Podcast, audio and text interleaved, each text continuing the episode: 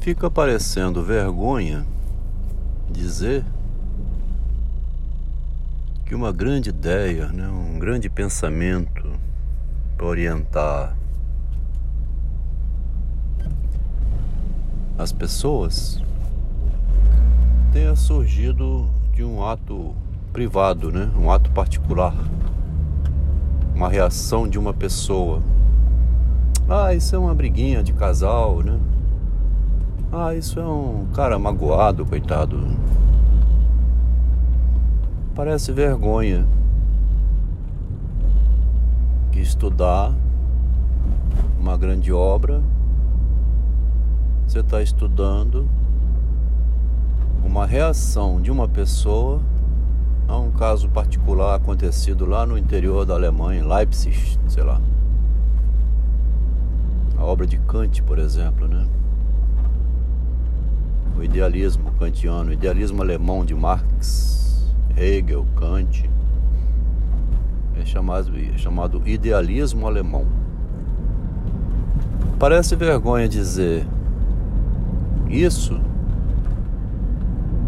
porque a pessoa estaria estudando a generalização de um simples caso privado, um acontecimento ocasional, fortuito, né?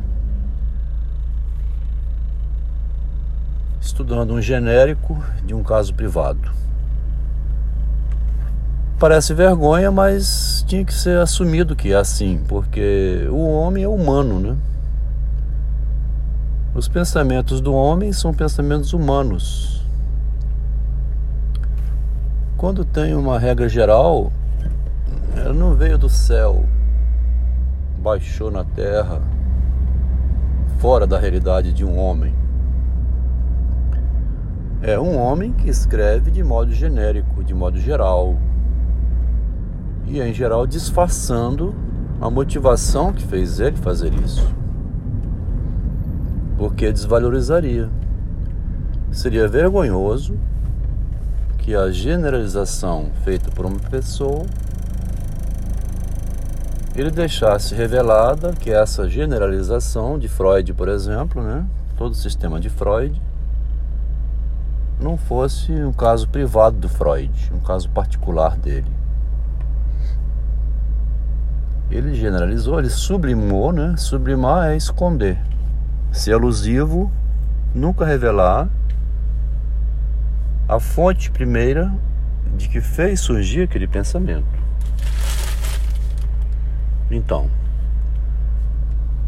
esse início de comentário é para dizer então que os sistemas são narcísicos, né? vinculados à pessoa que inventou. E a habilidade de Narciso de esconder o que o motivou a fazer o que fez.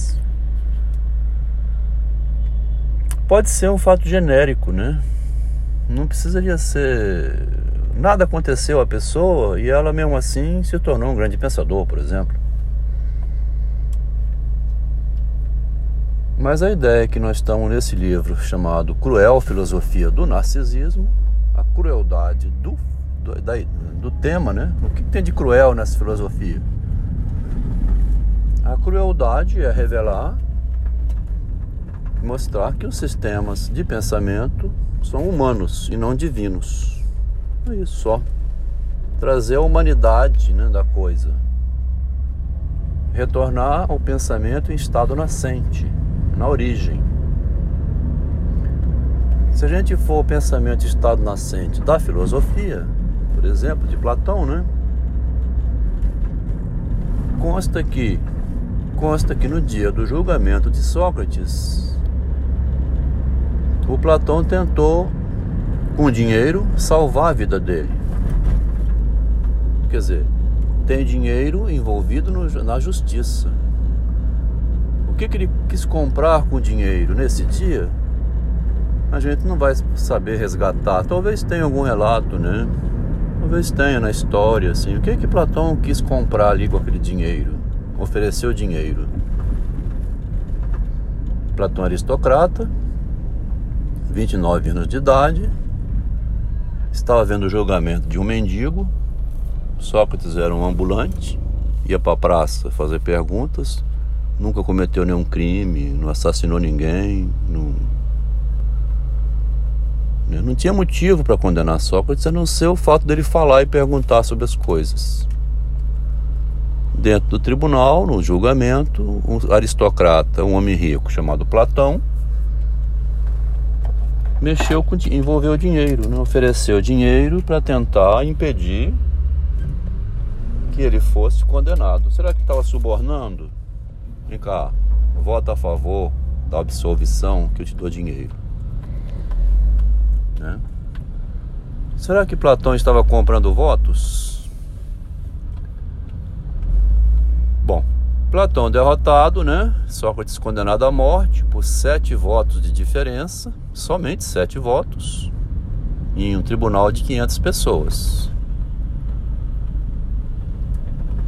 No dia da morte de Sócrates, no dia do falecimento dele, do, do suicídio, né, que ele se despede da vida, elegantemente ainda, né, ele faz um lindo discurso dizendo que é hora mesmo dele morrer, até nisso o Platão embelezou, porque não, não sabemos o que, que o Sócrates verdadeiramente disse na depressão que ele devia estar, né? Mas o Platão embelezou dizendo que era mesmo a hora da morte, velho já, falou o que tinha que falar.